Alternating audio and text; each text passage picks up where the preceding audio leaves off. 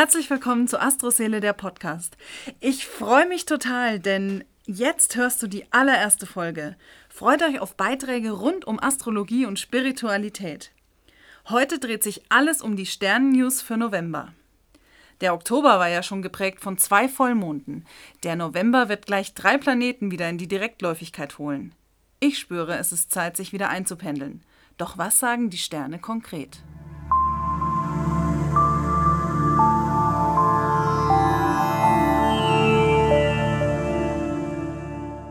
In den November schwingt noch die Stiervollmondenergie vom 31.10. mit rein. Und der kommt diesmal alles andere als gediegen daher.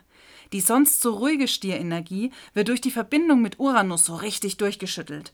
Wenn man den Stier mal als Vertreter für alles Häusliche nimmt, dann könnte man die Energie super für eine Entrümpelungsaktion an Halloween nutzen.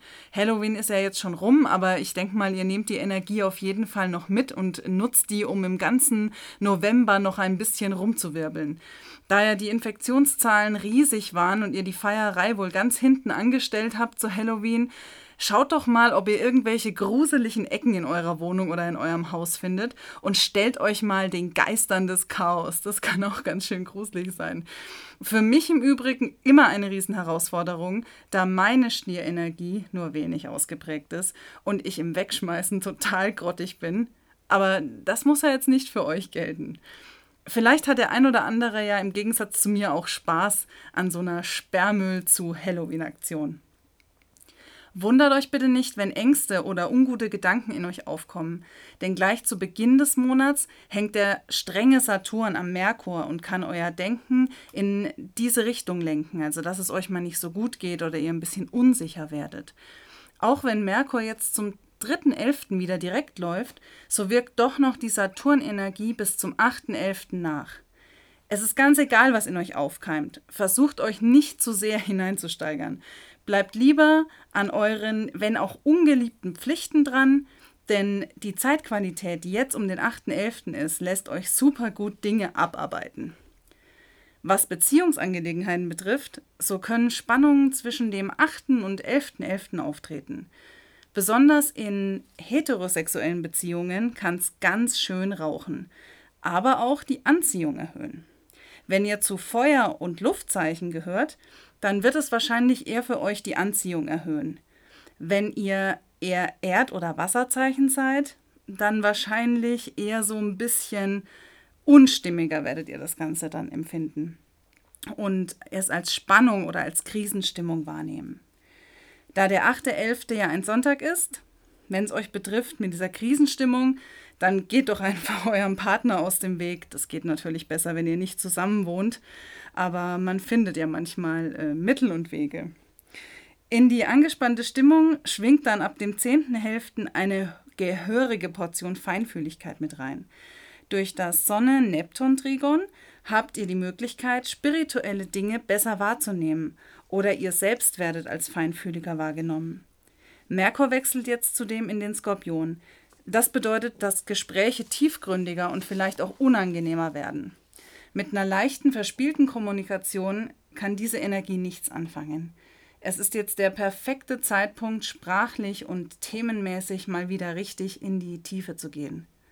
Für alle von euch, die gerade schwanger sind und ähm, ihr den Geburtstermin so um die Zeit habt, die Kinder, die zu diesem Zeitpunkt geboren werden, ähm, werden für ihr Leben auf jeden Fall eine heilerische oder spirituelle Gabe mit sich bringen. Und das ist jetzt nicht nur der einzige Lichtblick im November, denn nach dem ganzen Jammertal dieser schwierigen Energien der letzten Monate kommt ab dem 12.11. mal ein bisschen Schwung in die Bude, denn Jupiter verbindet sich mit Pluto. Das Ganze kann bis 19.11. anhalten. Vieles, was bislang undenkbar oder unmöglich schien, scheint jetzt zu funktionieren. Das Selbstvertrauen nimmt zu und ihr werdet wieder mutiger, Pläne zu schmieden. Dazu kommt dann noch am 11., am 14.11. dazu, dass der Mars wieder direkt läuft und das immer noch im unbremsbaren Widder.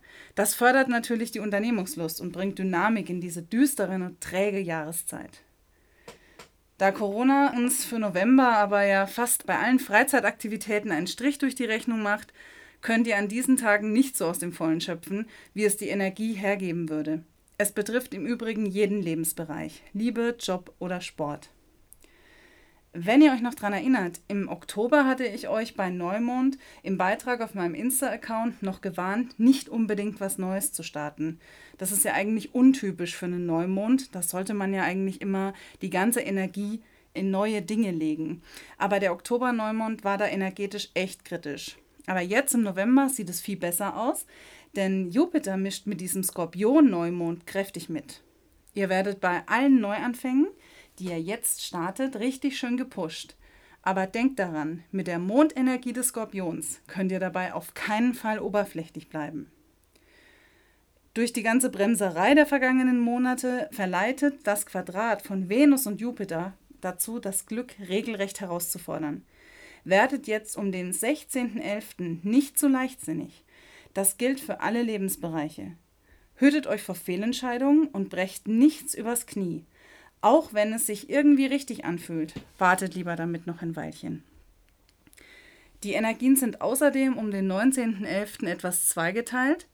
Zum einen kann die Venus im Quadrat zu Saturn zu großen Enttäuschungen führen.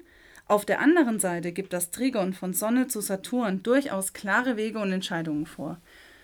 Spürt einfach mal in euch rein, was eher auf euch zutrifft. Denn wie immer in der Astrologie gibt es kein Patentrezept, sondern vielmehr eine Fülle an Möglichkeiten. Ab dem 21.11. ab 21.41 Uhr erstrahlt die Sonne dann im Schützen und Venus wechselt in den Skorpion. Mit dem Weitblick des Schützen und des Sexappeals der Venus könnten hier wirklich intelligente und verführerische Seelen das Leben erblicken. Wenn euer Kind also jetzt geboren wird, um diesen Zeitpunkt, hat es automatisch diese Energie immer mit an Bord. Weiterhin gilt es ab sofort wieder, der Fantasie freien Lauf zu lassen. Plant und entwickelt jetzt Dinge, die ihr in Zukunft in eurem Leben haben wollt. Denn ab 27.11. lassen sie sich hervorragend und mit viel Liebe zum Detail durchsetzen und beginnen.